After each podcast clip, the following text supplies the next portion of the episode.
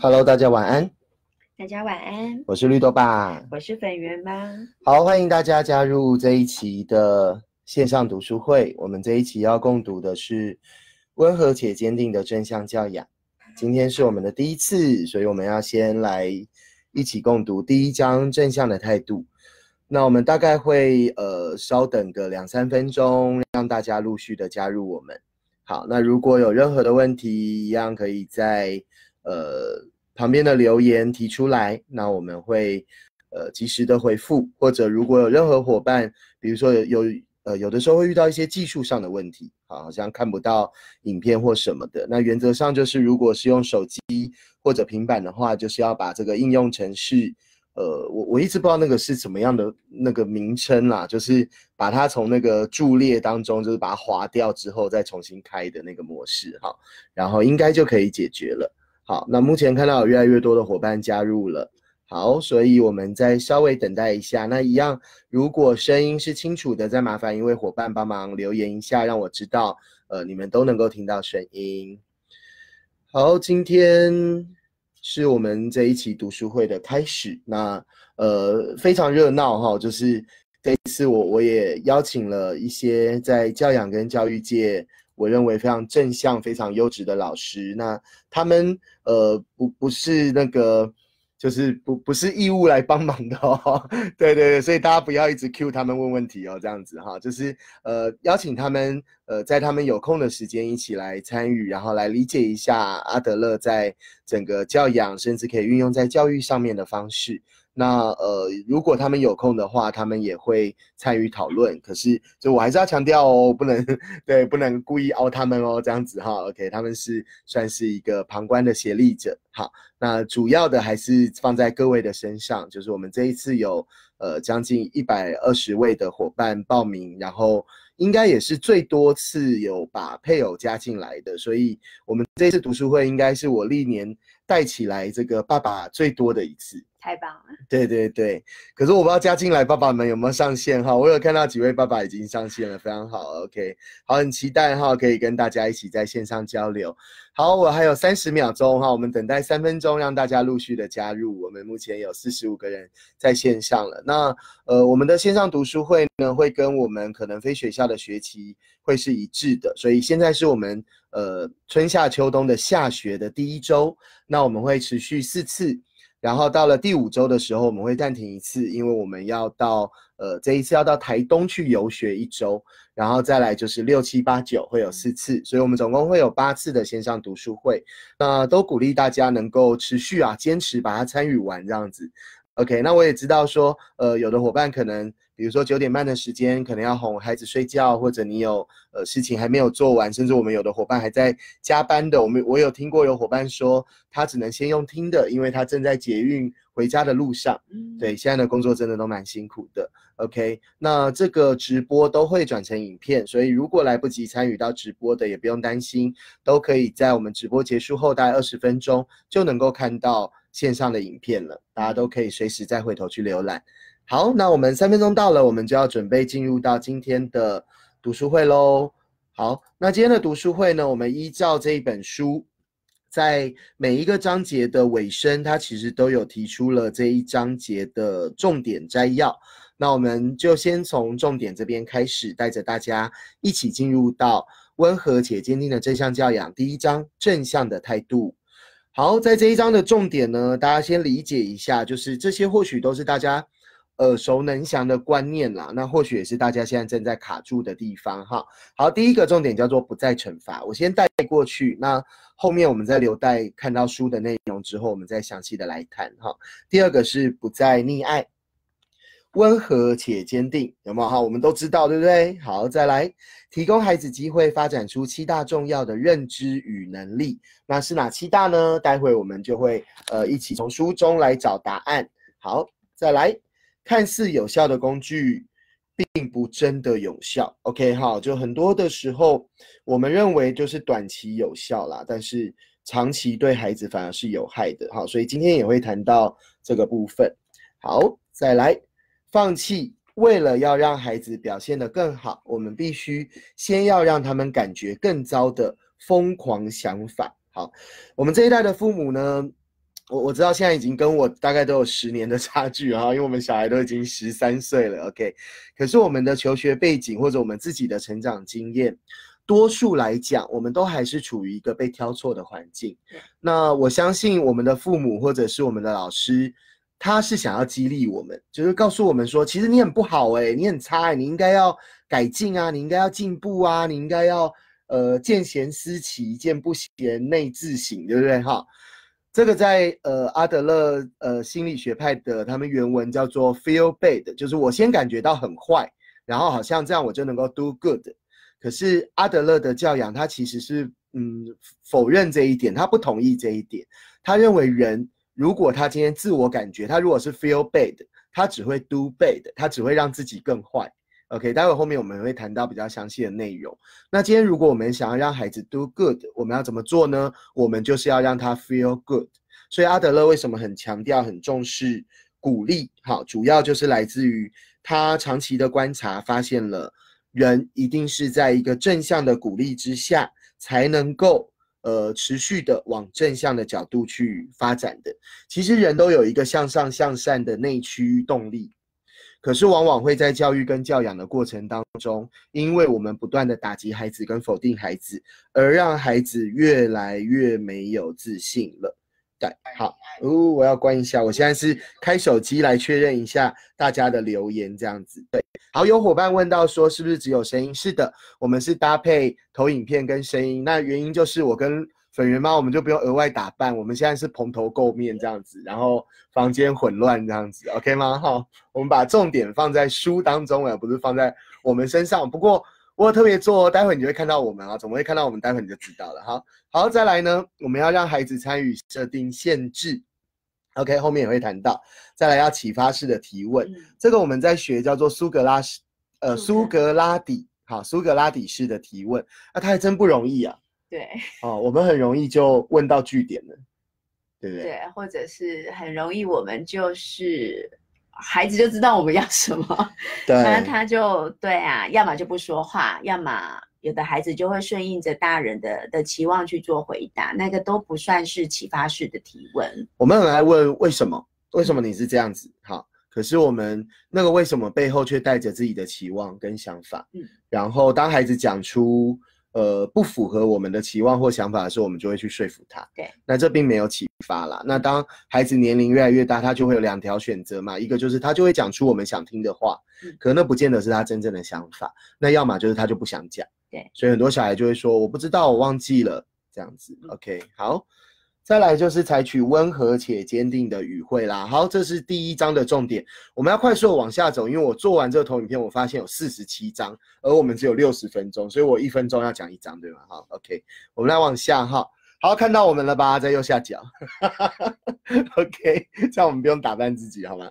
好，在第一个问题呢，我们常常都说，哎，我们当年的年代，我们不也是这样长大的吗？不是也被打被骂长大，我们也没有变坏啊，哈。往往父母都会陷在这个美好的旧时代，那为什么我们总是觉得一代不如一代呢？想当年我们小的时候，不也被长辈们说？一代不如一代嘛？OK，我看到大树老师的回应哈，对对对，用常进人的方式还蛮不错的，我们可以更轻松自在一点。好，那在书中其实有提到两大主要的原因。好，大家自己有翻到书了吗？手上有书了吗？好，我们来看一下哈，在书中的第三十六页提到了第一个原因，叫做成人典范的消失。现在的大人其实已经啊，不要说典范好了，根本就是负面教材吧。OK 哈，我我好像前几天在回应一个那个呃图文图文作家的那个文。那个图文就是他写到说，就是大人往往都要求孩子去做到做一些自己做不到的事，比如说手机。我今天有分享一个那个大陆的影片，我看了看了，我跟着一起掉眼泪。那个那个一个看起来应该是小学生吧，哈，对着妈妈喊，就是说他就是爸爸，当他需要爸爸妈妈的时候，爸爸妈妈眼中只有手机。对啊，我觉得因为现在在所有的演讲场合，大概手机这个都是一定会被提出来的问题。可是问题是谁造成的？其实就是我们的。大人造成的，我们大人使用手机的时间跟频率一定是比小孩更多。对，可是我们有使用，好，所以这个，呃，我我觉得这个后续我们都都有很多的议题可以先来思考，就是说，是不是能够从我们先开始做调整？OK，包括呃挑食啦，大人能不能够先去尝试各种呃不同的食物，包括睡觉啦，大人如果觉得孩子晚睡，我们愿意早睡吗？好，所以有很多的呃成人，我们其实要先回到身教的角度啦。OK，所以成人典范的消失，除了刚刚讲的几个之外呢，其实从阿德勒父母学的角度，最重要的是时代已经改变了。我经常举的例子就是说，过去的时代很像寒冷的冬天，所以大家都必须要裹着厚厚的棉袄。那那个棉袄可能就是打骂处罚哈。OK，大家都裹着，那大家只是在比惨嘛，就是说哦，你昨天有被吊起来，我今天没有被吊，我昨天没有被吊起来。你昨天被用棍子打，我昨天只是被用那个藤条打，还好，所以是在比惨的。可是现在整个已经换季了，我觉得现在的时代就有点像夏天，大家都穿着那个轻薄的吊嘎比基尼这样子，然后，然后你的家庭如果还是穿着一个厚厚的棉袄，那孩子也觉得很奇怪啊。OK，好，所以呃，成人不再是孩子顺从跟守规矩的典范，因为成人自己都不太顺从跟守规矩了哈。那在第二个比较重要是整个社会文化的改变，也就是说人权运动的兴起，那这是人类文明很大的进步。想想看，从人类的历史，从以前的君主、国王、皇帝，一直到现在可以到民选总统。OK，那我刚从大陆回来，其实他们真的说说真话，他们很羡慕台湾的自由跟民主。那我还特别拍了一张照片，我要给学生看，就是说，我说在大陆，你大概走五步路，你就会看到它有一个标语，就是社会主义的那个进步价值，里面就有自由跟民主哦，就是这是他们认为他们有做的事情。然后学生还说啊：“真的吗？”我说：“有拍一张照，就到处都看得到。”那可可是他们自己知道，因为他们呃，我我们在跟那个大陆的一些呃创新学校在谈，我真的觉得哦，原来原来我们这种被审议会刁难哈，根本是小事，他们随时都有可能是。犯法的，随时都有可能整个学校就要被裁撤，然后然后就原地解散这样子，因为呃大陆是不支持民办教育的啊，因为教育是最好控制 控制下一代的控制思想的第一步。对，可是教育人类的历史你也知道，要是教育就能够控制思想，我们现在就还停留在古早时期。教育呢，往往就是会启发人类追求自由的心。好，所以其实，在教育先锋大会，我们在谈的都是。呃，教育最终会迈向自由，那所以这就是人权运动啊，就是越来越重视每一个人独一无二的权利了，OK 吗？好，所以呃，一样，现在就不是要求顺从、听话、守规矩，好，所以孩子们也想要拥有尊重，而且是尊敬的对待，它是一个互相的，不是只有我们尊重孩子，我们也要引导孩子开始尊重任何的其他的人事物。好，再来强调的叫做平等，平等不等于公平哦，平等是一个对等的状态。那公平的概念叫做呃相同，OK，就是你有的我也要有，我有的你也要有，但是，嗯，但是那是不可能的，嗯，OK，我们都说除了时间是二十四小时之外，呃，没有一件事是公平。其实就算二十四小时，我觉得也不公平。像这次我去那个大陆群岛大会，哇，他们可以拼到晚上三四点哎。然后我十一点就不行了，我十一点就挂掉了，这样是不一样的，真的好，所以还是不公平。你看，就算时间二十四小时，还是不公平，因为不可能是相等的。那平等是身为价值观，彼此都尊重彼此，这个叫做平等。好，包括孩子，包括大人，包括任何的人事物都是一样的哦。好，再来，孩子其实不需要，也不应该拥有和大人相同的权利。这个其实我觉得是很多。想要转向这种民主化教养的很多家长卡住的地方，他会认为说，不是说要尊重小孩吗？那不就应该要让小孩拥有跟大人一样多的权利吗？但那是不可能的嘛。最简单来讲，你会让小孩去开车跟骑摩托车吗？就不会嘛。OK，好，所以呃，权利它一定是不对等的。好，所以权利的公平它也是做不到的。我们要做到的，我还是要强调是一个。价值观的平等，价值观的呃彼此尊重，OK 好，而不是要让小孩去做所有大人都可以做到的事情。好，再来，孩子不应该生活在责难、羞辱和痛苦的环境当中，这是基本人权啦，OK 吗？好，好，所以呃，这个是第一个成人典范消失。再来呢，第二个原因就是孩子的学习机会遭到剥夺啦，这个在书中的第三十七页。好，那我们来看一下哦。现在的孩子呢，其实比较没有机会去学习责任与主动，很多时候都被做得好好的。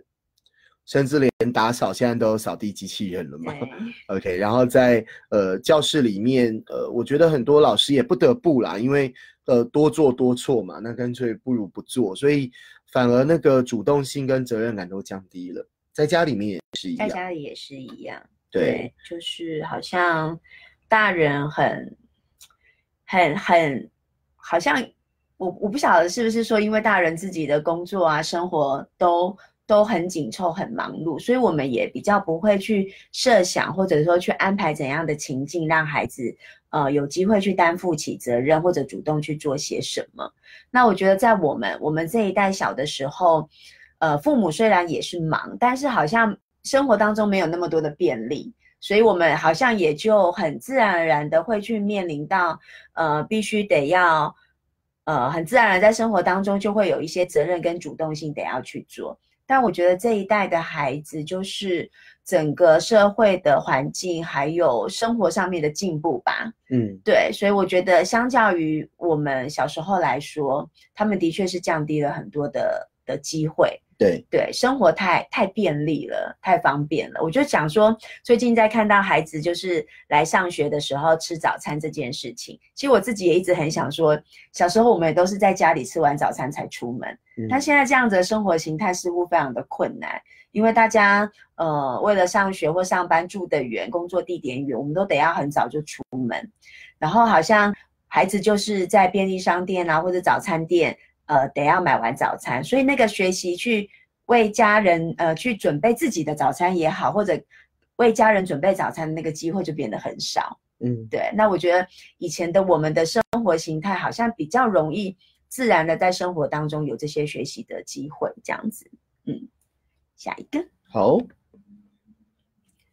无需任何努力就获得太多东西，演变出我应得的态度。对，这也是我觉得自己在教养孩子，或者看着我们可能非学校里面的学生，还蛮有感的地方啦。就是一样啊，就是呃，孩子的生活当中，他很轻松的就可以得到很很多他，甚至于多到不行。像我记得那时候曾经有学生分享说，他可以呃，妈妈让他自己洗衣服了，但是他可以一个多月还是两个月不用洗衣服，他都还有衣服穿哦。对，因为 大人很自然而然的就提供了他这么多这么多，超过他所需要的的的那个范围给他，对啊，所以他根本就不需要去面临到说我因为没有洗衣服我就没有衣服穿的这样的困境啊，对啊，对啊，就就不需要不嘛，需要，对，主要呃也会变成孩子就是会觉得很多事情都是理所当然的，呃，生日礼物也好啦，圣诞礼物也好啦，别人对我好啦等等之类的都是应该的。玩具也是，对，现在很多孩子的玩具其实是超级无敌多的这样子。好、嗯那你就会发现孩子其实就是就玩一下，他也就没有兴趣了，因为没有人跟他一起玩了。好，OK，所以呃，我觉得这个这个是从外面看到的行为，那其实更重要的还是在那个潜藏在日常生活当中的一言一行。那这个就是在我们这一次的读书会当中，大家可以陆续去学习到的内容。好，再来我们往下来看。父母会过度的帮助、过度的保护孩子，那所以孩子会没有机会发展出自己面对生命难关的能力。当然，因为现在我觉得孩子都生的少，所以每一个孩子都是父母手上的宝。那可是这个宝有的时候就呵护过头了，永远呃包在自己的手掌心里面，然后不敢让孩子有任何练习自主独立的机会。当然，很多人会说，这个社会新闻这么多，然后车祸这么多，你还让孩子自己去上下学吗？可是我真的觉得有有有的时候他就是意外，就是你说到二三十岁他就不会有意外嘛？其实我觉得这就是人生哎、可是我都可以理解，就是说对于家长来讲，因为就是一两个孩子嘛，所以真的都很珍惜。我们自己也是两个孩子，所以有的时候每一次他们出去，连去买个买个那个晚餐，我都会做好心里都做好最坏的打算，这样子就先让自己沙盘推演，就有可能会遇到任何的状况。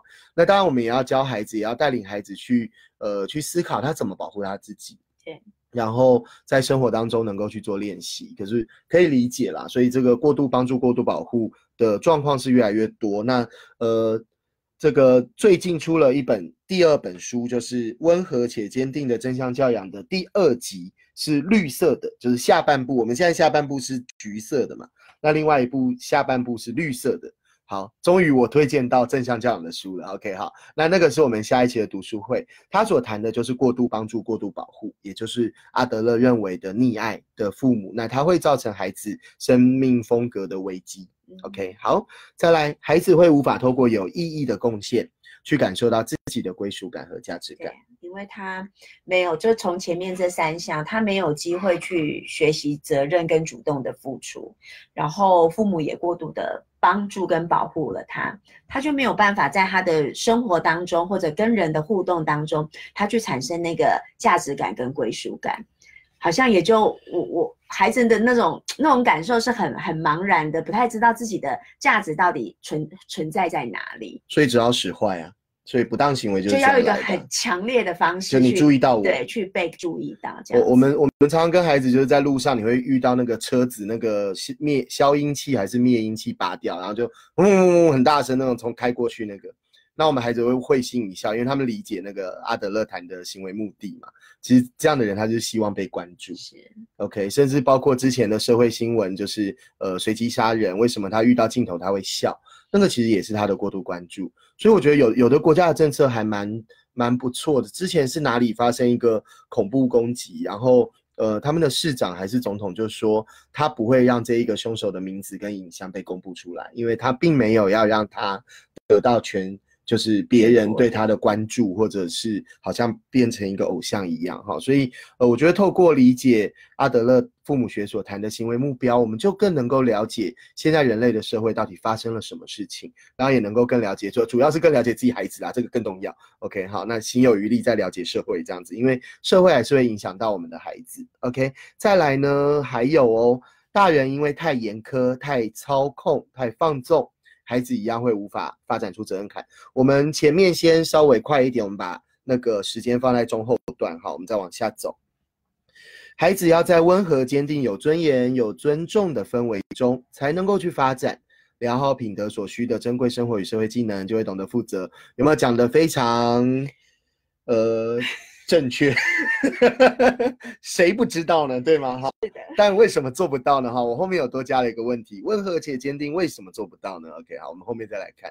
好，再来，不惩罚并不等于要让孩子为所欲为哦，可以理解吗？好，好，那要让孩子去面对到自己的责任，还有权利当中，要有一个。直接的连接，OK，这就是我们讲的叫做行为结果、自然结果或者是逻辑结果。那这个也后面也会谈到，哈，我们再往下走。好，那有任何问题都可以随时发问哈。我现在有把大家的那个，就是我我现在正有看到大家的所有的留言，所以如果你有任何的问题，都可以利用留言及时的提出来。那如果我们能够刚好搭配到，我们就会直接做回应。OK，再来，孩子呢就会产生了误解喽。他会认为自己需要过度的依赖他人，或者过度的操控他人。孩子会不想要尝试，或者太过叛逆，或是全力的逃避，这些都会发生哦。我自己会做教养最大的改变，其实就是发现当时的绿豆应该才四五岁。我们在亲子团当中，我就会看到这些点，其实就是绿豆粉圆身上就会出现嘛。因为以前的我就是操控着他们。压抑着他们，就是以前我是超超级鹰爸、超级虎爸、超级恐怖的爸爸这样子，对啊，那呃就就发现了这样的状况，然后我就在想说，那这是我呃我放下工作想要教养孩子的目标吗？不是嘛？OK，所以刚好有了这样的契机，所以做改变。那我觉得呃或许这个读书会就是大家改变传统教养的一个机会喽。好，好，我们再往下来看。第二个问题，好就要讲到啦。七大重要认知与能力是什么呢？欠缺这些，为什么会导致孩子表现不当呢？好，第一个，对个人能力，孩子有没有他的自信？他知道自己是有能力的，这在第三十八页。第二个，对于重要的人际关系的健全认知，刚才前面有谈到，贡从贡献当中来得到价值感，而且有一种被需要的感觉。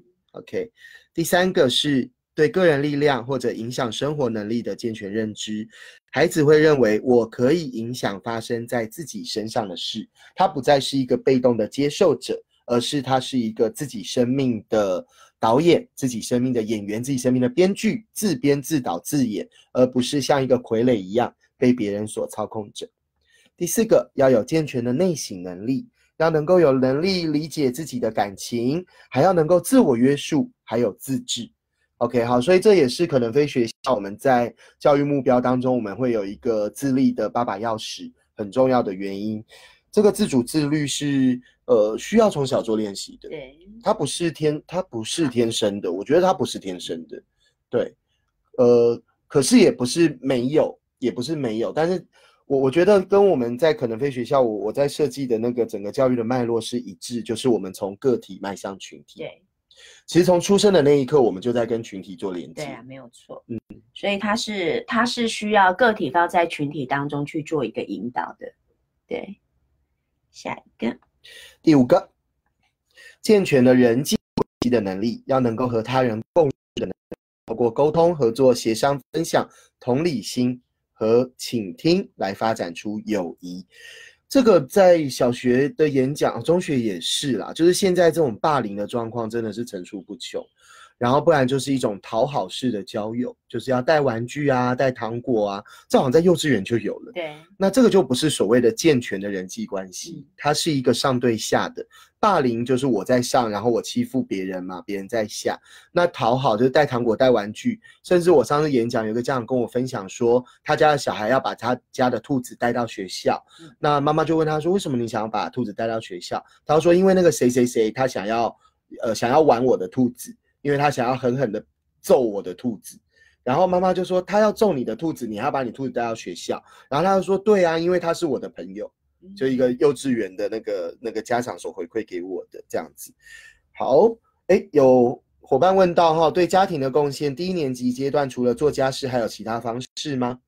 方式好多，哦我举我们今天的例子好了，孩子帮我们买晚餐。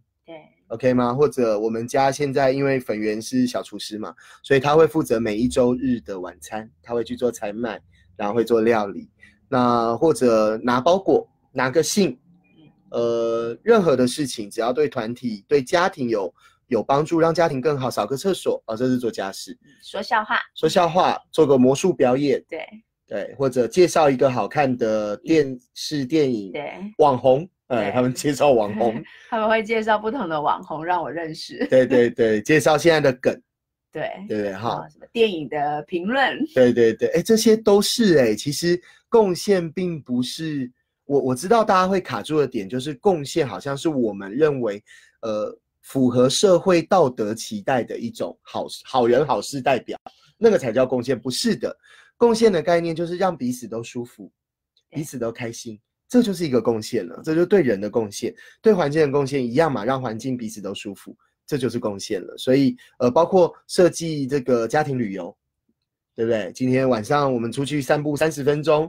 那你来带着妈妈走，你来带着爸爸走，这都是贡献。所以，呃，贡献的角度有很多哈，鼓鼓励伙伴们那个可以做笔记哦，帮忙做个笔记回应一下。好，再来。健全的系统性的能力，要能够负责适应弹性与正直的态度，回应现实生活中的规范与后果。这个一定要经历过行为结果，因为透过行为结果才能发展出自主、独立、负责。没有经历过行为结果，他不会自主、不会独立、不会负责的。然后等到十八岁，他忽然要面对很大的法律责任。对。那就糗了，这样子，OK 吗？好，最近那个新闻嘛，不是戳破一个九十万的音响，那就很尴尬。你三岁的小孩，OK，这个就这个就就马上要面对到就是一个很很很贵的后果了。OK，好，好，再来第七个，要有健全的判断能力，运用智慧，根据适当的价值观来评估情绪。价值观很重要哦。其实我觉得教育跟教养就是在传递价值观的过程，可是往往我们就是。把孩子把把孩子逼向跟我们价值观不相符的方向，嗯，对，或者我们其实自己也在做不符合价值观，所以我觉得要先回到大家自己要先理清，到底你的价值观是什么？金钱的价值观也好，感情的、人际关系的、亲子应对的各种都是价值观。好，那这个价值观你要透过温和坚定的方式去影响孩子，我们没有办法。把它强灌上去。对对对，我们没有办法复制我们的价值观给任何一个人，包括现在都是一样。我只能营造这样的环境，我只能揪这样子这个一百多位的伙伴一起告诉大家说，其实我们可以一起努力的那个心灵上的支持。可是真正的价值观还是要来自于内发性，你自己所产生的。OK，所以呃，这个价值观我觉得就是从零岁到十八岁，父母要协助孩子去建立的。到了十八岁，他就要以他自己的价值观来面对他自己的人生。其实不会只到十八岁，就是我们不可能说到十八岁那个过生日吹了蜡烛之后，好，从今天一刀两断，不会的。所以它是一个循序渐进的过程。所以你一定要慢慢一步一步的跟孩子透过我们讲的叫做双赢沟通，跟孩子能够呃妥善的对话，让孩子去理解为什么爸爸妈妈会这样想。遇到同样的情境，爸爸妈妈为什么会这样做？孩子为什么会那样做？好，他在一个没有压力、没有操控的情况下，他才能够去接受跟发展。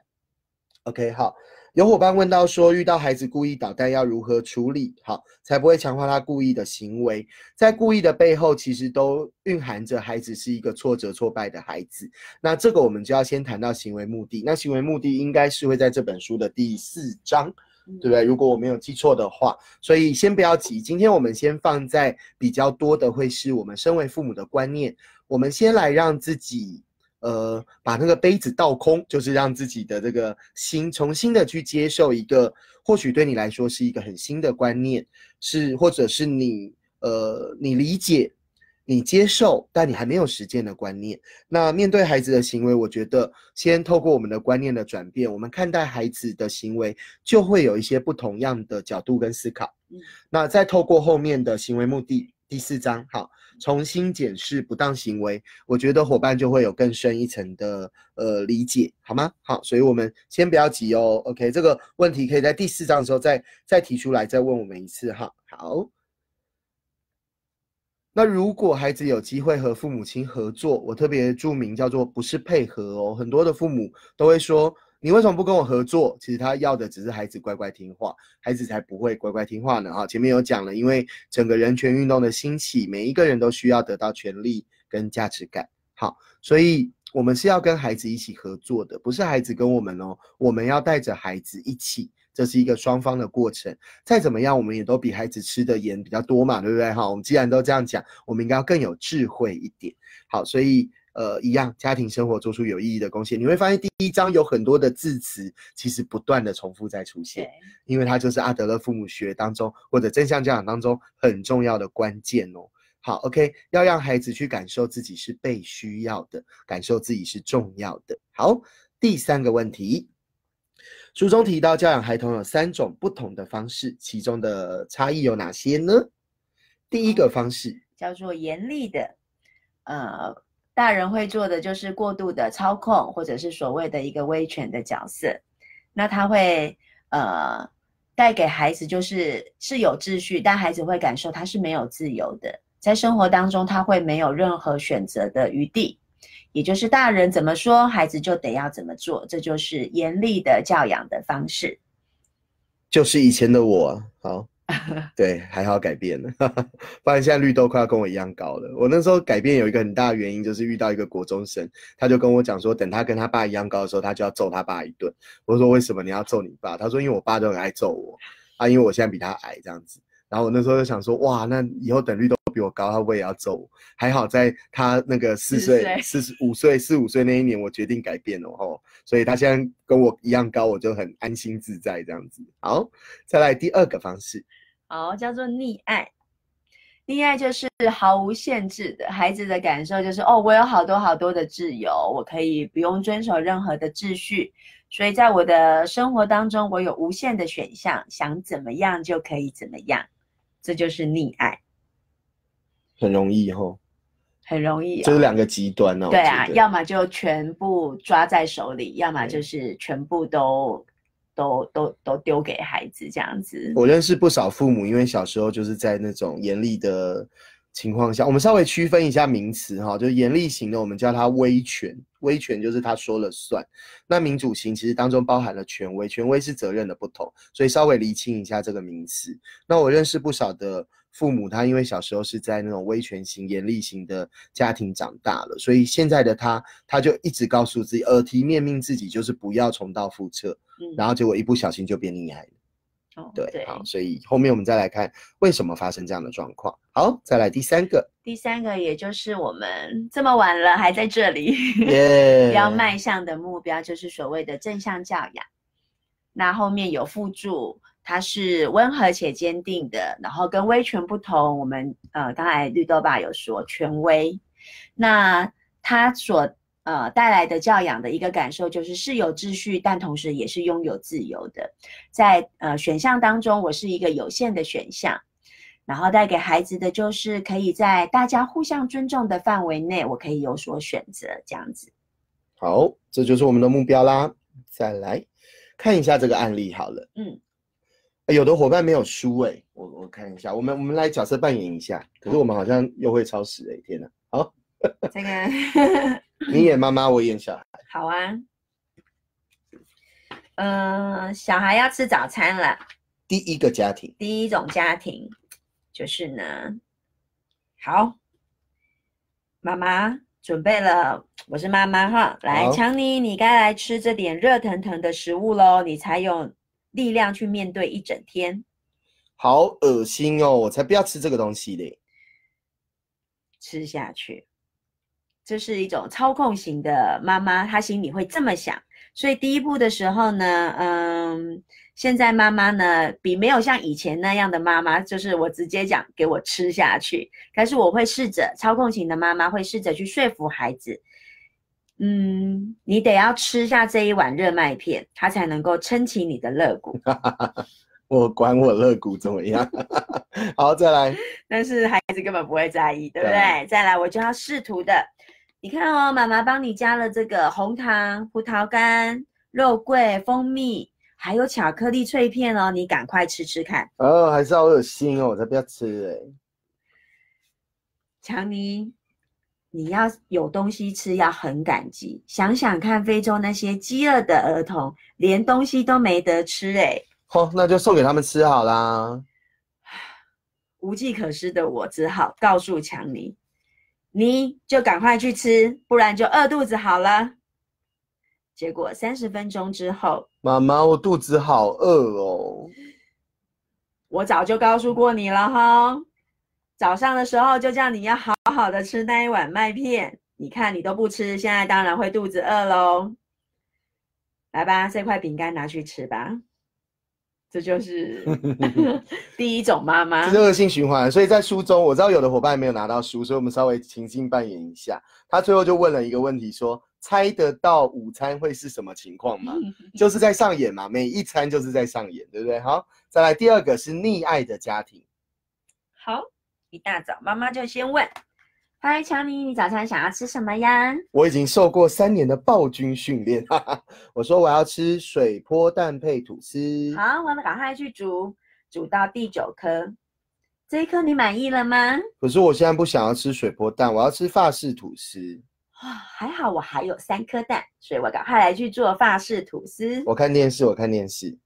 哦，电视里面说那个小麦谷片比较好吃，我要吃小麦谷片。好，好，好，家里有，给你吃一点。嗯，这没有很好吃，我要吃糖霜脆片啦。家里没有怎么办？好，我去买，我去买。天哪，好，以上的情节一点都不夸张。OK，他的孩子除了洋芋片之外，什么都不肯吃。哪里来的洋芋片呢？当然是我买的，否则小孩什么都不肯吃。许多小孩被养成小暴君。为了彰显自己的重要，所以操控别人对他唯命是从。对，好了，我们来进入正向教养的家庭。你以为就是一个好结局吗？我们来听下去。好的。嗯，今天的早餐是谷片哦。你要吃神奇圈圈饼还是格纹小麦谷片啊？呃，我先吃格纹小麦谷片。好，吃了一口。可是我不想要吃这个。嗯，好啊，骨片已经泡了牛奶，没办法装回盒子里。那你不想吃就出去玩吧，午餐时再见。然后妈妈都跳过操控型的步骤，没有嗯说服，没有告诉他其他小孩在饿肚子，也没有让骨片变得更美味，也没有打他，他就是让强尼选择体验自己选择的后果，这就是自然结果喽。对，好自然结果出现了两个小时以后呢？强妈妈，我肚子饿了。嗯，我想也是哦。嗯，我想你能够忍耐到午餐的时候的。好，如果强尼能够理解，就会接受。那当然没有那么简单啦，强尼就会大发脾气，因为无法得到自己想要的东西。这时候，很多的妈妈、爸爸就会认定这个什么正向教养一点用也没有。对，OK，好，那我们就要来往下看喽。真的是一点用都没有吗？好，我们演完了，OK，往下看，往下看。好，先往下来理解一下正向教养和其他教养方式两大主要差别。一个严厉的问题，好，就是惩罚呢，很多人都说惩罚很有效啊，对，但是它是短期的，立即终止。可是你会发现，不当的行为很快就会一次又一次的出现。嗯所以我括号打了是不是？因为我自己都有这样的感觉。好，刚开始真相教养的时候，不当行为可能会变得更严重，我们称为排毒期。嗯在书中叫做贩卖机效应，后面我会提到哈嗯。但是孩子会渐渐的减缓犯错。当孩子体会到他的操控策略无效时，他可能会再度测试，想要证明以往的依然有效。对，以前我可以控制你，现在怎么你不被我控制了？哈，可是我们必须要坚持持续的正向教养，不当的行为就会变得更缓和，再度发作的期间就会拉长了哈。所以排毒期真的是最不容易的，大家要度过那个。很多人问说，大概需要多久的排毒期？我我之前认为就是说，孩子几岁，你大概就花几个月。比如说四岁，你就坚持四个月；十岁就坚持十个月。后来看了那个被讨厌的勇气，哇，他写的比我的更猛。他说就是小孩几岁除以二，也就是说，小孩如果四岁，你要花两年；小孩十岁，你要花五年；小孩十八岁，你要花九年。我我觉得那就是可能，如果过程当中大人的那个态度反复，对，他其实就会就会让孩子的那种赌徒心态啦，或者是他十就赌九输，我赢过一次，对，嗯，那那那个时间就会拉得更长。要归零，重新计算对。对对，好，好，我们来看，如果能够用尊严和尊重的态度加以坚持，孩子很快就会学到，不当的行为并没有办法为他们带来预想的结果，所以孩子就会产生了改变行为的动机哦。那同时也不会去减损他们的自尊，这个是很重要的。很多时候我们改变行为，同时也把他打趴了，那这个这个不是不是好的教养方式哦。好，好，所以父母要明白这一点，就可以度过孩子行为恶化的短暂期间（括号排毒）。这毒还不是我们造成的，对啊 对吗？好，对啊，我们自自自己做的，我们也要那个承受一下哈，也不会落入过度管教那种无时无刻无止境的权力斗争。再来，很多成人不愿意放弃严厉的控管，是因为他们错误的认为不严厉就是溺爱，就是在他们的心中就是极端的。对对对，嗯我觉得很容易啊，因为我我没有新方法我们没 对对啊，嗯没有新方法，只能从我们自己以前的经验嘛。对对，嗯，那溺爱的孩子呢，会觉得这个世界亏欠他们，他们会把所有的精力和智力都放在操控成人或麻烦成人，以满足他们的欲望。他们把时间都花在逃避责任上了，也没有发展自己的独立和技能哦。嗯 OK，好，第五个看似有效的工具，并不真的有效，是什么意思呢？大家还跟得上吧？可以吗？好。好，惩罚能够立即终止不当行为，但是长期来看，效果是什么呢？效果一定是负面的。哈，这个其实面后面会讲到那对个四 R，对它嗯负面的影响会是什么？其实都有很多的研究啦。打骂的孩子，其实长期研究都是有害的，这个已经不是大家想想而已了哈。所以呃，如果长期是负面的，我们就不要被短期的结果所蒙蔽了嗯，好吗？好，再来。哦，这个我们一开始有讲到，大人居然疯狂的以为想要让孩子表现得更好，我们必须先让他们感觉很糟，feel bad 可以 do good 吗？当然不可以啦，好吗？好，所以要回想一下，上次有人意图透过让你难过来激励你改进表现，你自己是什么感觉？我觉得这就是感同身受，这就是同理的同理的练习。我们都希望孩子有同理心，可是往往我们最不同理孩子。对，很对，那孩子就不会有同理心了。OK，好，第六个惩罚的四个好 R。正向教养里面，他很爱玩那个英文字的那个字首，所以他会有很多就是同样的什么四个 R、七个什么都是同样的英文字。那如果你英文好，你记得就会比较熟悉。那英文不好也没有关系，你就是理解它会造成的状况哈。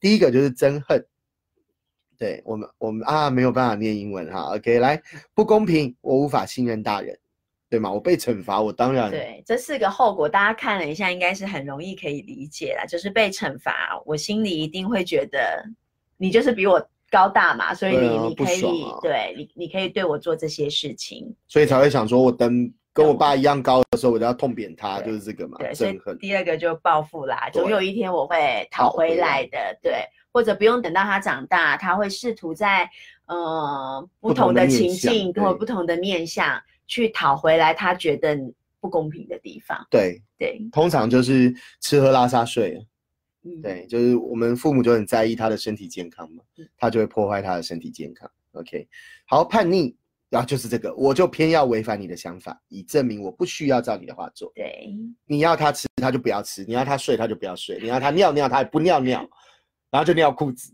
就是这样，很妙哦哈！你看他就是他就是觉得不公平，他觉得地位不对等，没有平等。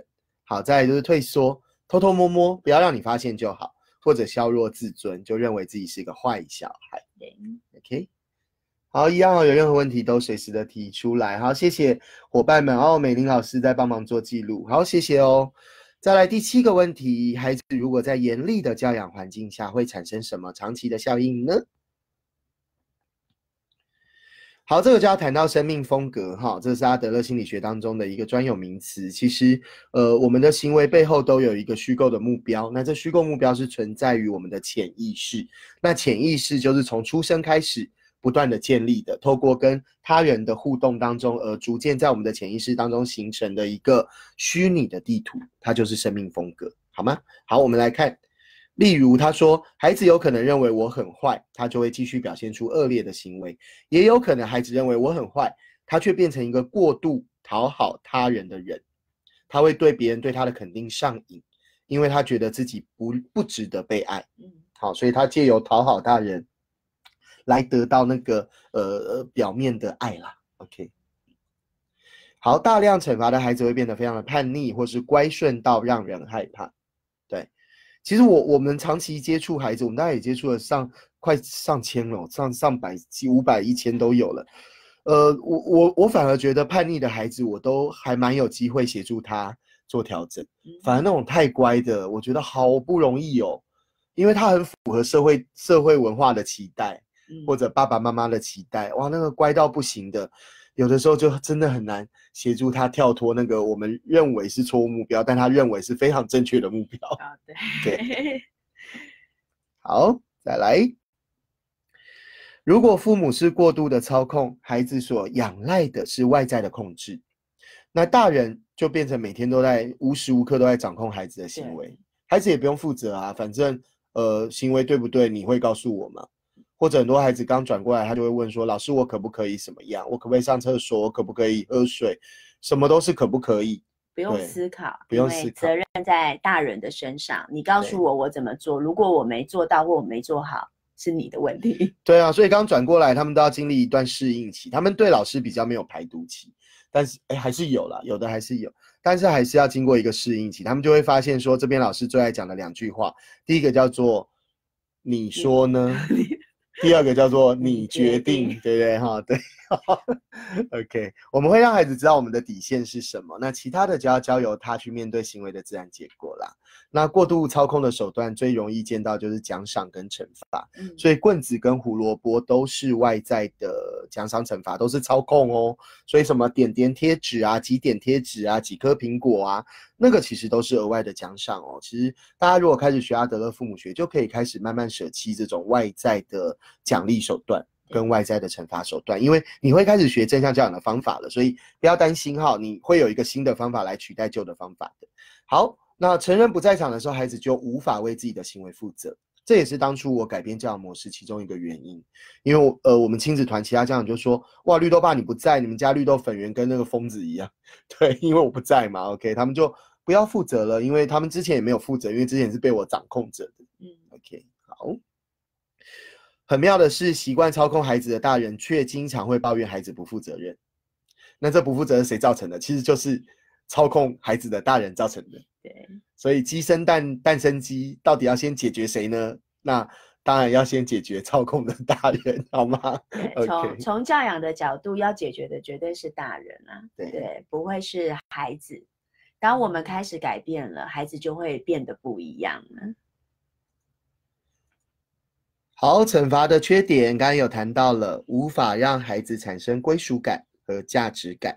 后面会注明这个页码是方便大家知道，因为呃，在做这投影片的时候，发现他的问题的内容其实不一定是顺下去的，有时候会跳前跳后，所以稍微整理一下页码，让大家知道我从哪里找到的。好，再来第二个缺点就是缺乏长期的效果，这个前面我们也都有谈到了。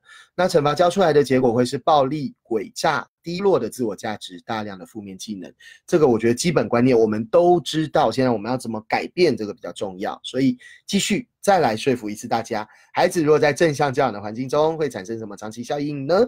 今天都是观念篇嘛，哈，正向教养的观念。好，正向教养没有过度操控，没有溺爱，不羞辱孩子，不羞辱大人，那到底是什么呢？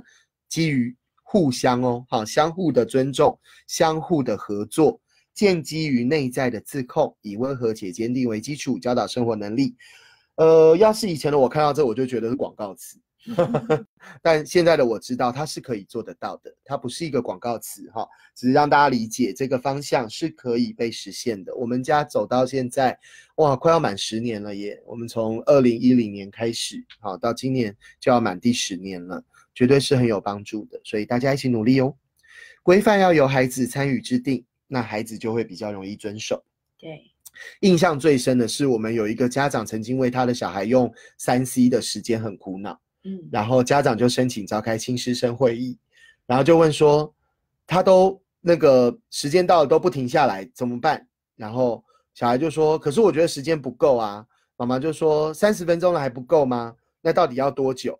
然后我就问妈妈说，那你问这个问题，你真的能够接受小孩说多久吗？因为我原本预期小孩可能会说三小时或四小时。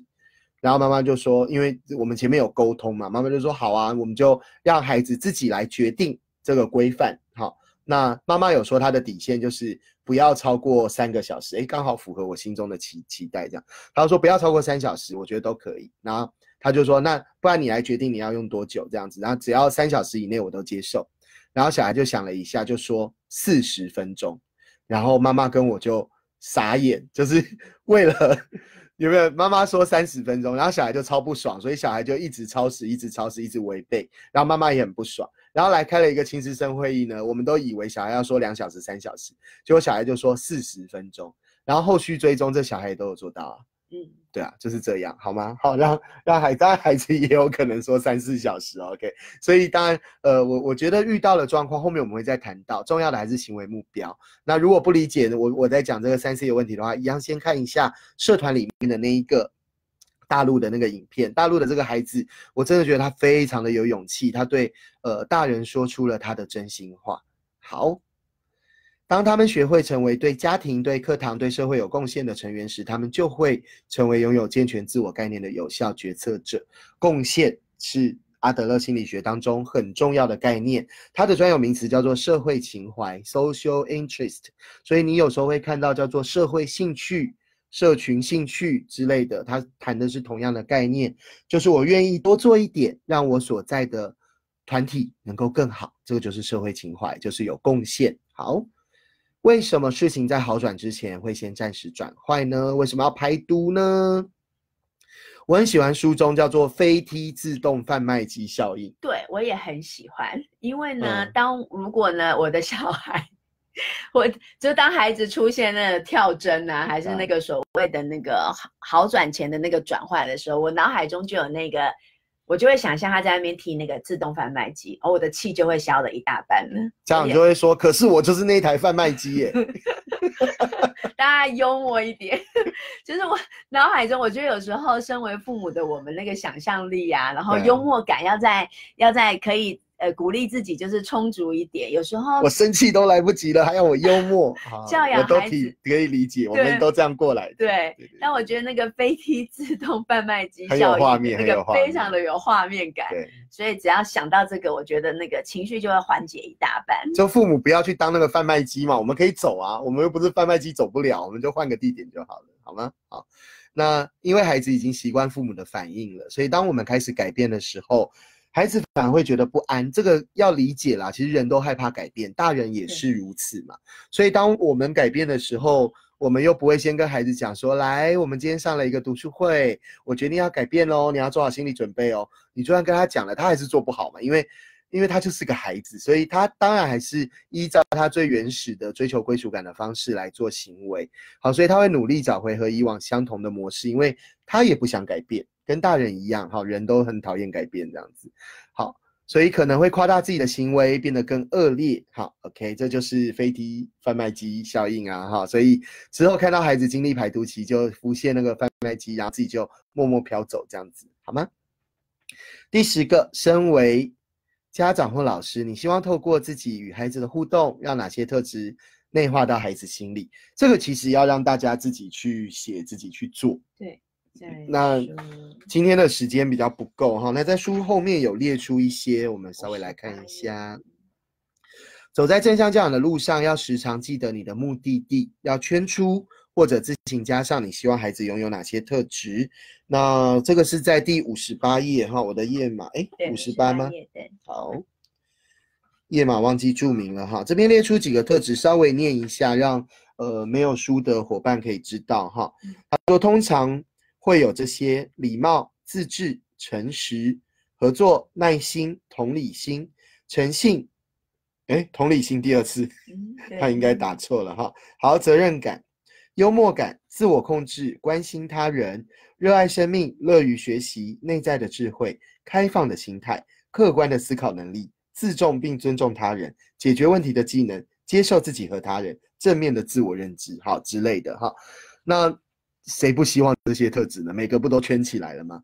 可是我们所采取的方式，我们有让孩子更符合这些特质，越来越近，越来越拥有，还是越来越遥远呢？好，正向教养是以相互尊重、合作啊，这前面都一直在提到了哈，相互尊重、相互合作。再来是专注于解决问题，对，好，找出解决问题的方法哦，然后协助孩子，让孩子积极的参与，OK，就会发展出我们所希望的特质喽。好好，谢谢伙伴的笔记哈，Debbie 有写到说，当孩子问大人可不可以，其实就是孩子在推卸责任了。简单来讲，这是很自然，他并不是在那边算好，就是说我不要负责，不是的，那是他的一个习惯反应，因为我们习惯去接嘛。好，然后会有立即终止不当行为，呃，这个好像比较我我比较没有理解伙伴所写的立即终止不当行为的意思，就是说当孩子的不当行为正在产生的时候，立即的终止反而会是很有可能发生冲突的哦。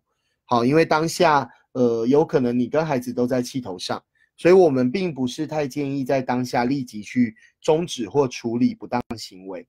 好，这个我们待会后面应该会有呃一点内容来谈。对对，好，有效教养的条件为何呢？为什么他们有正呃长期的效果？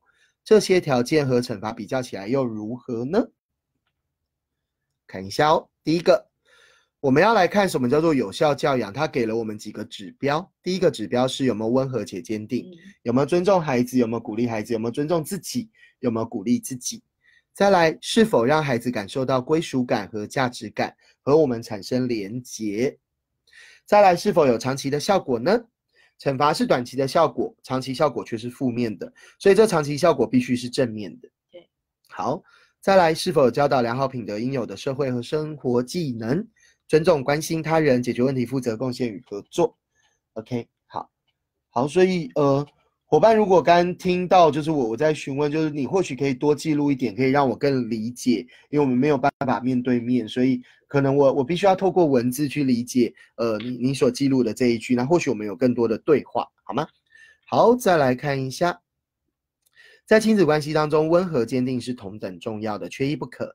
温和的重要性在于显现对孩子的尊重，对，那坚定呢？就是显现对自己还有对情境的尊重。那情境是什么呢？嗯，情境包含了就是说，呃，当下的。除了我跟孩子之外，我们我们大人跟孩子之外，其他的地点也好啦，物品啦，或者时间啦，这些都算是在情境的范围之内，就是人事实地物了。在亲子之外的人事实地物，OK，都是需要尊重的。那威权就是缺乏温和，溺爱就是缺乏坚定。对，OK，好，好，在书中谈到了两个项目，第一个是尊重，在第五十一页。呃，很多人会误解，以为说，那我允许孩子对我不尊重啊，这样叫做温和？不是的哦。我有遇过有这样说，我都不会打小孩，但我家小孩会打我。我说你你接受这样的做法？然后我接受啊，因为你不是要温，你不是要温和吗？不是要尊重吗？不是要要那个无条件的爱吗？无条件的爱，除了爱孩子，也要爱自己。耶你被你被孩子打，你真的觉得有爱自己吗？绝对没有哈。OK，再来。不允许孩子不尊重你或他人，并不等于就要诉诸惩罚来处理问题，因为惩罚是更大的不尊重。好，所以我我觉得，我觉得现在的父母比较难，就是说一直在极端摆荡，因为极端摆荡是简单的，我就说很像我们小时候玩的跷跷板，就是不是现在那种弹簧都平的那个跷跷板，是会一高一低的跷跷板。那你要维持一高一低都是简单的。所以套用在亲子关系，你要父母高孩子低，或父母低孩子高，它都是简单的。那正向教养，阿德勒父母学难的地方就是，他要保持一个动态平衡。对，孩子是活的，孩子不断在成长，孩子不断的在改变，他都在动。那我们要跟孩子去做平衡，我们就要不断的调，就很像以前的那种磅秤卖猪肉那种称斤称两，你就要一直去调那个砝码。教养就是在调中间的砝码，温和坚定就在调那个砝码。OK，好，所以它是难的。好，可是它是长期有效的，好，这个才是重要的。好，所以刚才讲到不当行为，其实就跟这句话是有有关哈。我打错一个字，简单来说，温和坚定的处理方式就是先处理自己的心情，再处理孩子的心情。好，这两个都处理完喽，大家都是稳定的心情之后，再处理自己和孩子的事情。对对，有时候往往在当下，我们都很急着。哎，想要改变那个情势，或者想要说服孩子，或者我们觉得我们应该要教导孩子，但在那个当下，可能我们自己跟孩子都情绪都是都是都在气头上，或者情绪都是无法沟通的状态。那那个时候硬是要去处理所谓的事情，他往往都是两败俱伤。对对，所以在书中他就会建议我们，就是温和且坚定的处理的方式。第一个嗯，他所谓的先离开现场也。也不，如果孩子还小，不是说你要离他离得远远的，而是我们先让那个呃情境，不管是冲突也好，或者我们觉得必须要教导孩子的那一个现场，我们都先先离先跳离那一个情境，让彼此的心情先缓和下来，处理好了，然后再来思考这个事情到底要怎么样去做处理。对，在书中这边有注明到哈，就是说。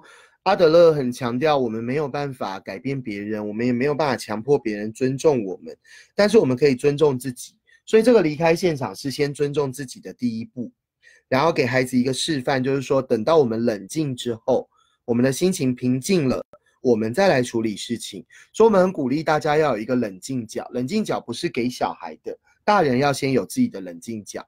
那遇到各种状况，无论是孩子生气或自己生气，其实我们都可以先到冷静角做调整。那让我们自己比较缓和了之后，再来真的处理事情。而且很多时候，我们的情绪其实是工具情绪哦。我们是希望借由情绪来让孩子听话就范，所以我们要先去理清，就是让我们自己的情绪能够再更单纯化一点，把那个工具化的情绪能够抛掉是最好的。好，当然它是需要练习的，因为我们从小都没有做情绪的练习，所以呃，既然现在有了孩子，这就是我们的第二人生，我们可以重新的来练习自己的情绪。好，行为发生的当下是处理任何问题最糟糕的时机，因为它会触发原始脑。那书中是写到战跟逃，其实后来我发现还有一个呆，那个呆就是他在他呆在那里，然后就是说不出话，你问他他都不讲话，那个就是呆。因为他还在想，他还在判断我到底要战还是要逃，我要跟你全力斗争，还是我要躲得远远的，OK 吗？好，好，那有伙伴问到说，如果孩子生气打了大人，事后心情平复就主动来说对不起，后续还需要做什么吗？这可以分成几个步骤。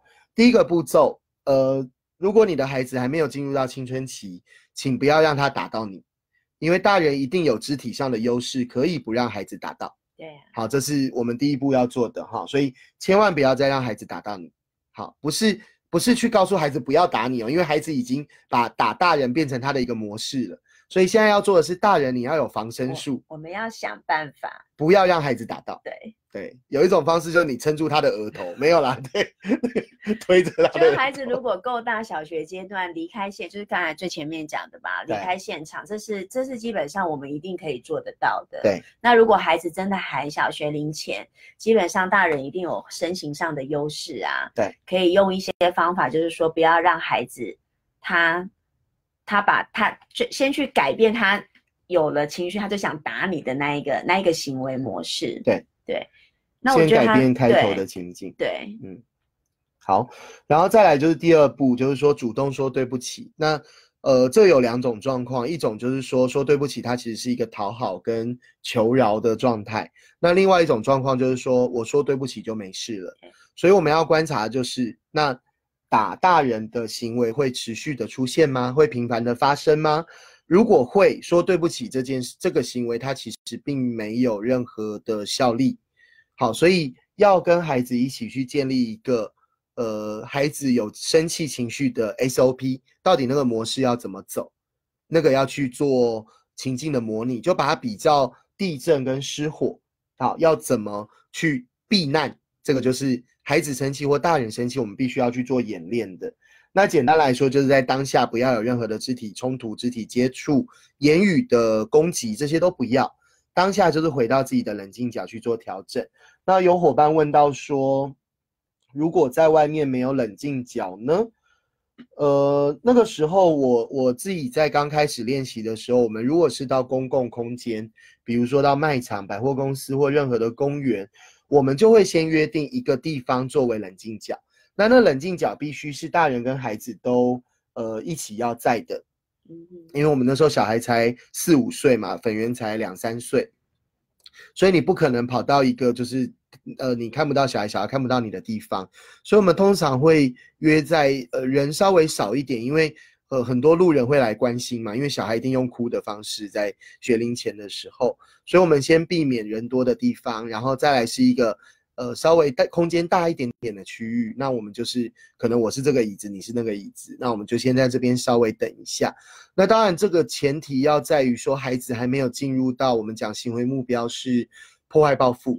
因为破坏报复，他有可能就离开位置，他跑给你追，就是后续会有很多透过行为目标，他在增强他的不当行为。那如果已经走到那一步，当然我们还要在生活当中有更多其他的面向，甚至必须短暂的有一段时间都不能到公共场合，它都是一个必须要的做法。所以我们家那时候在做调整的时候，我们的确有一段时间我们是不会到外面的餐厅用餐的，因为用餐会有很多冲突的可能性会发生。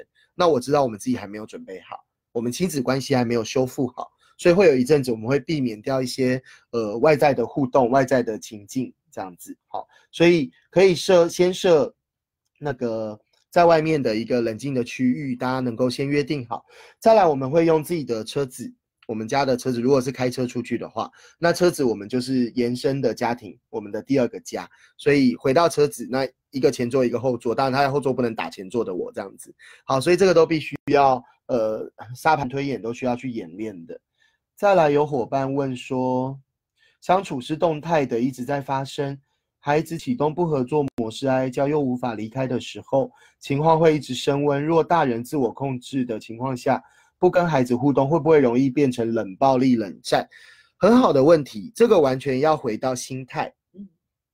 如果今天我的心里面我。我冷呃，我们讲冷处理，就是我我有的时候会跟家长分享冷处理。那我的确有发现，有的家长只听到第一个字叫做冷，那有的家长会理解，就是说冷处理是先冷静然后再处理。那我要表达的就是第二步，叫做先冷静再处理，所以最后还是要处理的。OK，只是在当下彼此的。心情状态都不是这么稳定的状况下，我们先不处理事情。所以要记得哦，我们有三部曲，第一步叫做先处理自己的心情，第二步处理孩子的心情，可是孩子的心情也只有他自己能够处理，所以不是我们要去处理孩子的心情，我们没有任何的能力或权利有办法处理别人的心情哦，所以就是等待双方的心情都处理好了，我们再一起处理亲子之间的事。好，所以会有冷暴力、冷战，其实也是心中的权力斗争跟破坏报复。它其实也是一个情绪工具，它不是真的情绪，它也不是真正的正向教养。好，所以先简单的回应大家，现在不就正在用手机吗？嗯，什么意思？对啊，我们现在多数的家长应该就是手机跟。电脑跟平板，对啊，所以你看多不公平，大人可以在这个晚上十点四十还在用手机这样子哈，所以就要让孩子知道我们在做的事情到底是什么。好，谢谢伙伴们的记录哦。好，一样有任何问题再提问，我们及时的做一下回应。再来第二个所提到的就是坚定啦，很多人会误解坚定就是惩罚，就是训斥孩子或者其他操控的形式。我以前也这么认认为过，以为坚定就是要扮黑脸。嗯，坚定就是要拉拉下那个脸，就是对很凶，但不是哦。好，坚定在呃要谈的就是界限跟常规。那我有发现，就是书中这本书把我们在谈阿德勒父母学在谈的界限跟常规，它是写在一起的。所以，我们自己在谈的界限，其实是父母自己心中的价值观的最底线。那那底线它是没有任何可以谈的空间的，因为每一个父母的价值观都会不同。所以每一个父母的那个底线，哈，就是我们在谈的界限，就是底线，它是不同的。那我们认为的常规才是可以跟孩子谈的。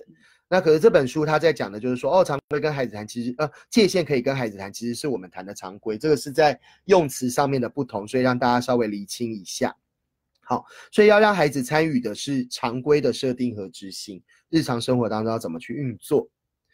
这个前面有讲了，当孩子是自己。他对于限制能够理解，他对于自己的责任能够理解，在共同设定规范，他们会比较愿意接受限制。好，谢谢大树老师的回应哦。对，我们要处理的是事，而不是人，就是我们要能够，当然这也是一个很高阶的做法，叫做对事不对人。那很多学龄前的孩子，他们因为经验的关系或发展的关系。他们很容易会，就算我们很努力的做到对事不对人，但孩子还是认为你在对我生气呀。对 你生气的就是我，坏的就是我，对，做错事的就是我。他们的发展还没有办法像，其实就连大人都很难呐。对对，所以为什么需要温和？这很重要。对，一旦我们的情绪有了起伏，孩子就会认为就是你就是在对我生气呀。对对。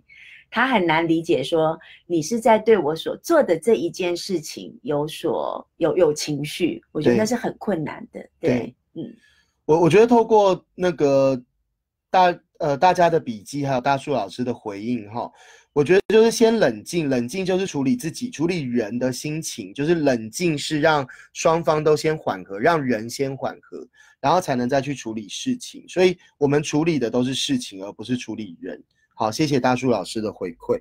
好，再来，对于四岁以下的孩子，或者是学龄前以下的孩子，其实有呃不少的限制，这就是我们在谈的界限。就是说，多数那个界限，比如说我们家当时的界限就是过马路要跟我们手牵手。学龄前，这个就是没有得谈的，因为它来自于我们对于很多现实上的判断，包括开车的人看不到小孩的身高，包括小孩他自己判断过马路的安全性等等。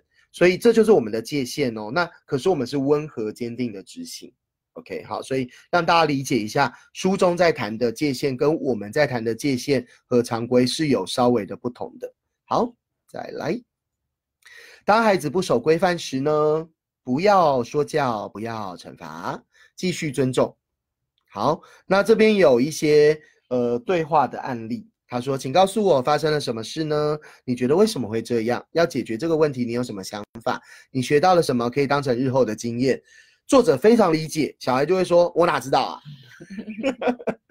那呃，父母也不要就强出头哈，不要公亲变事主，就一样是你有能，你是有能力处理问题的孩子，所以你先想一想，半个小时后我们碰面，你把想法告诉我。半小时之后，小孩子说：“我没想到。”对我想不到，想不到哈，所以不要急，一步一步来哈，因为孩子还是在呃猜测大人，对。你到底想要听什么，你到底想要我干嘛？他还没有信任我们，我觉得我们要先重塑亲子之间的信任，这个是教养，应该说教养跟教育现在最大的危机就是世代之间的不信任，我们也不信任比我们大的世代，我们下一代也不信任我们，我觉得这是整个社会很大的危机感。好，所以从我们做起，先重塑孩子跟我们的信任感。孩子要愿意能够敞开心胸跟我们沟通，或者我们大人要自己能够。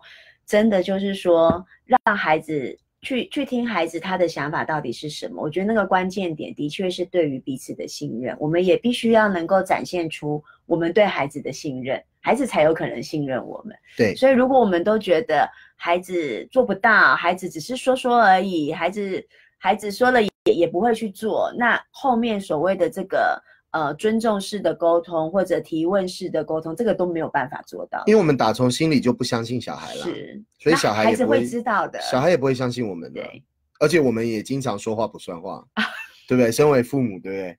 不，不是我们，我现在讲的我们是指大大家普遍来说哈，我们已经练习就是要说话算话了，这样子。大家想说绿豆爸说话不算话，没有，我们现在是言出必行，谨言慎行，好，这很重要。好，大人习惯说说教要求。孩子习惯抗拒叛逆，对啊，就是在拉扯，在拔河，这个不是正向的教养。OK，来几个温和坚定的语汇。马上就轮到你了。我知道你可以很礼貌的表达这句话是有风险跟 bug 的哦，因为礼貌是一个呃社会道德价值观，所以呃我们要留意的是心中的期待。不过这不急，后面慢慢大家可以理解，就是说到底我们是从孩子的角度来鼓励孩子，还是从大人的角度来期待孩子？好，这个后面再来做区分。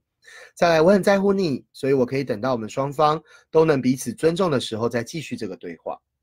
这个就是小孩在生气气的时候，对，我知道你可以想出一个有效的解决方法，这是对于孩子的信任，对孩子的一个正向鼓励跟期待。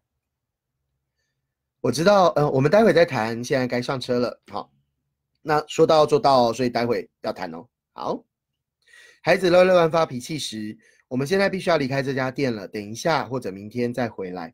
孩子都生气了，怎么让他那个离开呢？好。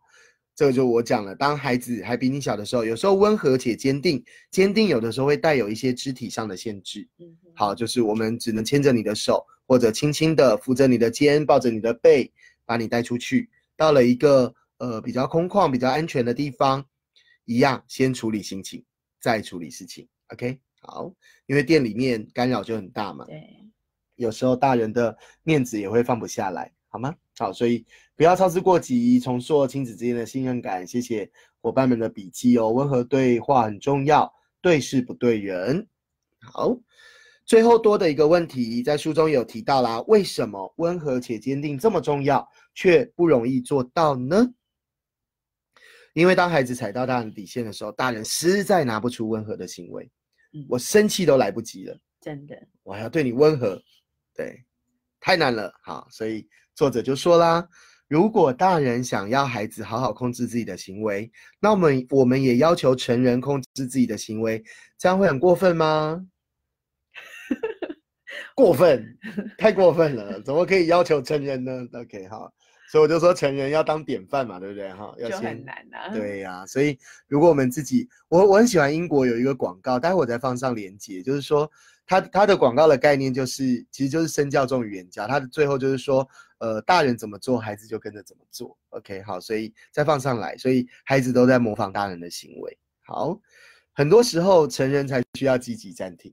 好，呃，我我喜欢这个词，或许以后冷处理我会改成积极暂停，因为是一样的概念。那他谈的更积极性，这样子，好，就是暂时的，我们先先停下来，让彼此都缓和，所以叫做积极暂停。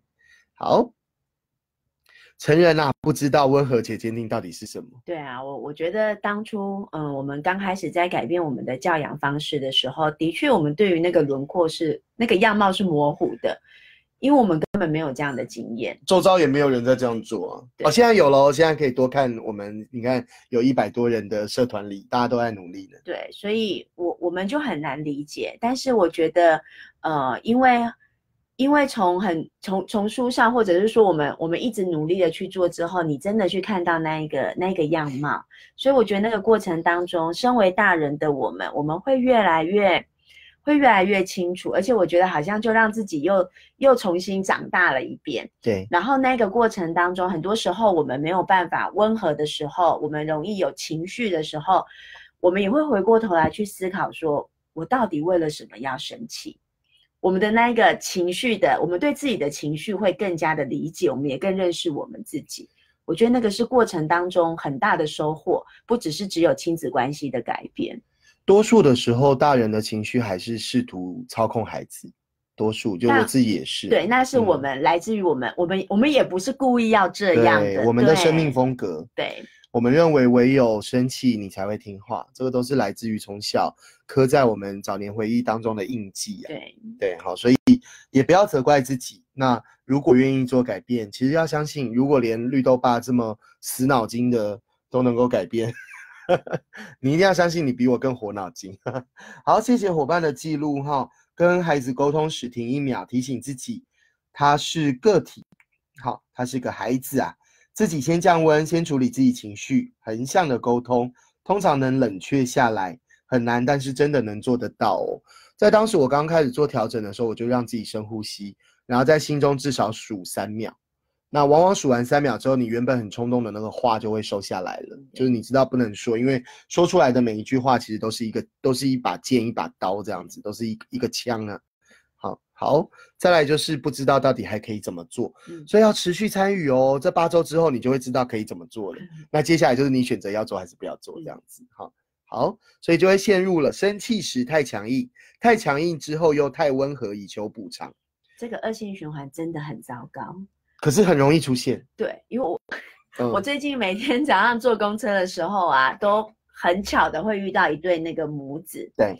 然后呢，每一次这对母子呢，他们上演的那个亲子剧场嗯都很类似，就是说，孩子会因为某些的行为，妈妈会对他很生气。对，那妈妈的那个生气，当然就是一顿的说教跟数落。妈妈嗯的态度，那个妈妈是没有在管旁边，其实好多人，好好多民众在旁边，妈妈是没有在管的。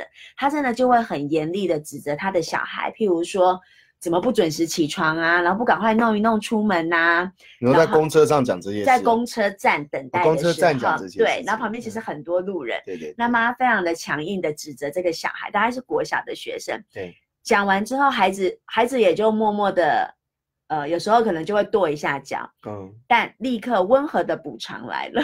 嗯 妈妈讲完之后，就从包包里面拿出了一片饼干，然后呢，跟孩子说：“来吧，吃吧。”哇，当下我觉得那个冲突，我要是孩子，我真的搞不清楚我的妈到底是 驯兽师啊，到底是要怎么对我，就是 我我觉得那个矛盾，就是这样的恶性循环的那个矛盾跟冲突，在孩子心中他是很难很难理解的。对对所以我们之前都在讲说，如果爸妈当然就是呃很很严厉的那样的教养方式是。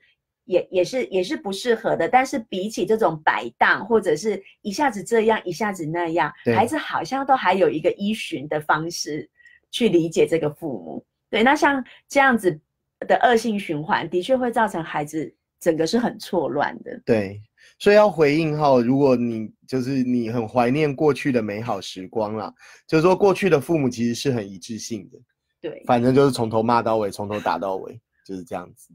好，所以它是一致性，你就比较能够拿捏。那要么就躲躲藏藏嘛，不要被抓到就好；要么就是讨好表面双面人这样子。那如果你是经常摆荡的或情绪比较不稳定的，对孩子来说，的确他会不知道我要怎么跟一个我最爱的人相处跟互动。，那个信任感，我觉得反而是最低的耶。对，所以如果走到依附关系，这样的孩子就是产生呃焦虑加逃避的矛盾型依附。嗯，对，因为他想得到得不到，他不知道什么时候能得到，他不知道什么时候心情好，这样子哈。所以依附关系真的是影响人很深很深呐、我们都希望大家是一个安全型的依附。那我们现在正在呃建立孩子的依附关系，所以我们都有机会让孩子成为一个安全型依附的大人。OK，好。对温和有误解，以为不要惩罚，好，所以就变得太溺爱，这个也都可以理解嘛。再来喽，误以为讨好孩子、实时救援、保护孩子不受到失望的打击，这就是温和啊！但我我我这打这是这是哈，其实这就是溺爱啦哈，这不是温和，OK 吗？好。溺爱孩子并不是尊重哦，每次都救援孩子，也只会让他不必去面对失望，到最后使他没有机会培养出面对失望的能力。这个也稍微回应一下，因为我们有家长有在呃讨论区提出课题分离的问题，他有提到一个哦，在我在我的我的那个。呃，我的对我我自己的那个脸书上面，他有回应，就是说他看到在可能非学校成果发表，那有一个学生他要发表之前，发现自己的手机没有带过来，他就问有没有同学可以去帮他拿手机，那别的同学不知道他手机在哪里，所以就没有同学去帮他。那家长就说，那这样是不是就很冷漠啊？就没有人去帮助他，或者？就是关心他一下也好，或者我不知道哎，做做样子嘛，还是怎么样？那为什么没有这么做？其实就跟这一句是有关的。就是其实我们不会太习惯去救援孩子，因为没有手机，他要面对的自然结果。就是他要去面对嘛，因为他并没有把自己准备好，所以今天任何人去帮他解决了，帮他把手机带过来，他就不用去面对他的自然结果。那他自然结果会是什么呢？或许就只是跟他的听众说：“稍等我一分钟，我去拿一下手机。”大概就只是这样。那这个自然结果就会让他之后类似的经验，他就有机会可以让自己准备好一点。可是你想想看，今天如果有大人、有老师、有任何的人去帮他，手机，对，那下一次的他绝对不会把自己准备好。好，可以理解吗？就是慢慢理解就能了解课题分离的概念。其实它是出自于对孩子这一个个体的尊重，对于他的信任，对于他的放心，对于他自主自立、呃独立负责的培养，要给他机会去面对。好，好，好像快要结束喽，我们超时了哈。来，重要的来了。当一个家长温和，而另一个很坚定，就是传统的黑脸跟白脸。妙的是，拥有对立性格的两种人常常会结婚，哈 哈因为就会看到对方的优势，这样子哈，就跟那个依附关系里面，焦虑型依附往往会跟矛盾型依附结婚是一样，然后就叫焦逃配这样子，焦虑逃避。配在一起，哈，其中一人对孩子太宽容，另外一个则是太严苛。然后宽容的家长会觉得自己要更宽容一点，以补偿另外一个严苛的家长；严苛的家长会觉得自己要更强硬一点，以弥补宽容松散的家长。于是夫妻的距离越来越远，不断争吵，争吵了，然后又打错字了。到底谁对谁错？哦其实呢，两个人的教养哲学都同等无效了，哈，因为黑脸跟白脸就是对孩子来说。孩子在旁边笑着，就见缝插针了。对啊，哎，对他有利的，他都知道哪一个对他有利。对，什么情况下该找谁？对，清楚的很。好，所以今天是观念篇，所以后面就会谈到食物啦，包括家庭会议啊，包括双赢的沟通，这个就是后面要练习的。很鼓励大家能够参与我们的工作坊，可以实际的体验一下，操作一下角色扮演，呃，会更能够理解。那今天是观念，希望。不会吓到太多的人，希望大家可以持续的透过这样的观念，能够让自己跟孩子建立正向的亲子关系。嗯，我觉得这是正向教养很重要的目标跟目的。对，好，那因为时间超时了，到五十八分了哈，所以一样有任何问题，大家都可以持续的在记录在这一个影片的回应下，或者另外再问，因为有时候记录在影片里好像我会看不到。好，所以你可以另外的在呃留言区里面做提问，那我们都会在回应，或者我有建立了一个表单，就是你可以请问阿德勒，就是从阿德勒的角度，我们会怎么来面对这样的行为？好，就鼓励大家多善用我们各种工具，那更重要的就是多肯定自己，然后悦纳自己，然后喜欢自己，更爱自己一些。好，先尊重自己，我们才有办法去尊重孩子，尊重情境。好，今天晚上。到这边喽，先到这里喽，大家晚安啦，拜拜。